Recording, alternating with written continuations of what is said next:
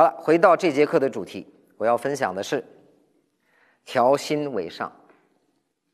既然谈到调心了，一定我们要出示一个证据，这个证据叫病由心生，要告诉大家你的病确实是从心里生出来的呀。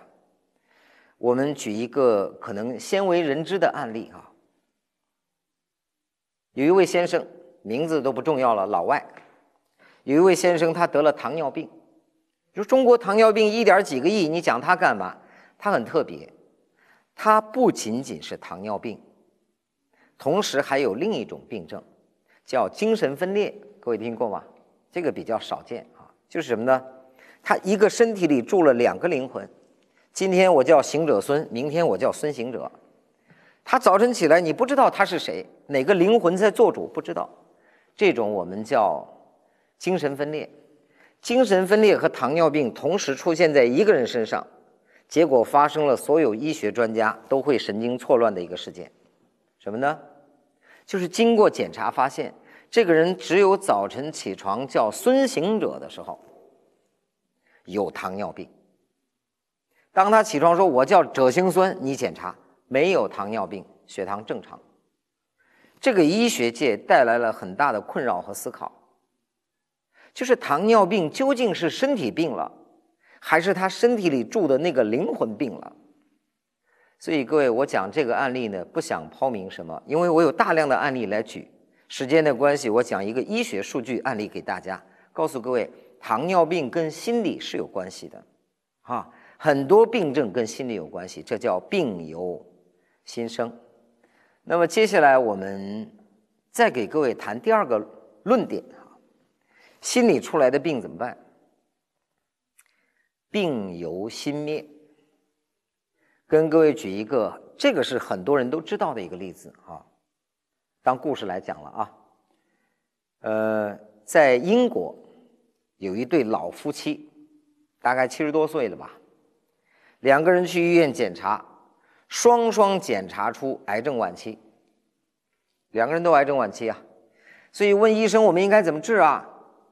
医生说：“这个医生也比较凭良心哈，说凭良心说，你们这个病症啊，第一年龄太大了，第二呢晚期了，救活的几率很少，两个人都救活，几乎没可能。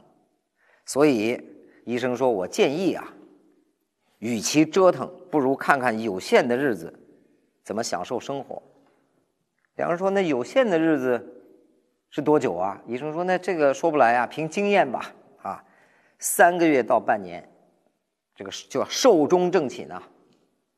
老夫妻俩回到家，把医生的话颠来倒去一思量，这么着吧，咱也别遭罪了，也别治了，咱手里还有点钱，在最后的时光旅游生活啊，找找恋爱时候那种浪漫吧，啊，所以这是我杜撰的哈，大概意思是这么回事所以夫妻两个全部现金搜集起来。四万一千英镑，学汇率的知道应该是四十多万人民币吧？哈，找到一家旅行社，把这个四万一千英镑交给旅行社，提了一个条件：我们俩上你的游轮到处旅游去。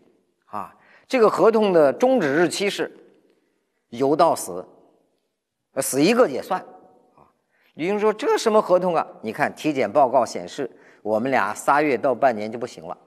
死一个你也赚，俩人都活半年你也不亏，是吧？最重要的是，那假如一出门就死一个呢，剩下一个也不游了嘛，你全赚嘛，啊？旅行社巴拉巴拉一算，说这生意基本划得来，亏钱的可能性几乎没有，合同一签。好，老夫妻俩上船，开始了他们最后的旅行。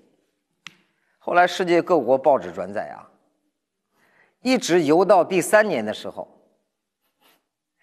所以各位发现哈，奇迹出现了，三年没死，旅行社受不了了，找过来了啊，说你们这不诚信呐啊，说好三个月半年死的，你这都都三年了呀，嗯，拉回来体检吧，同样的医生，同样的医院，同样的设备一检测，两个人都没有癌细胞，医生坚持啊，当年没误诊，但是现在他好了，请问各位，这两个人做了什么治疗？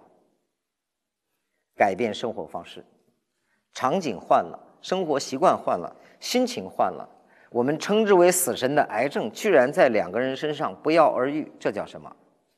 病由心灭。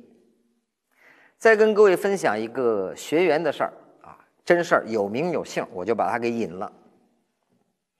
那这位学员呢是女士，就是中年下岗之后呢去创业呀，他把所有积蓄拿出来，开了一个这个陶瓷卫浴啊这方面的一个商店。所以这个店开起来之后呢，由于受到网络冲击啊，还有他缺少经营经验啊。所以一直处在亏损的状态，亏损了这么一两个月，啊，就感觉到头昏昏，一检查高血压，就来上课了。来的时候他没有说这个前因后果啊，就是高血压来了嘛。我说那有可能会康复哦，一次辟谷完毕，别人血压都降了，他的没变，说这个怎么回事啊？又来一次。第二次辟谷，他刻意把所有高血压都认识一下，说咱留个联系方式哈，看看。结果不同程度下降或康复，还是他的指标没变，就直接找我咨询啊，说胡老师这个和解呀？对吧？怎么回事啊？我说我们先找一下高血压的原因啊，在座的各位有没有高血压？有没有人可以告诉我高血压的原因是什么？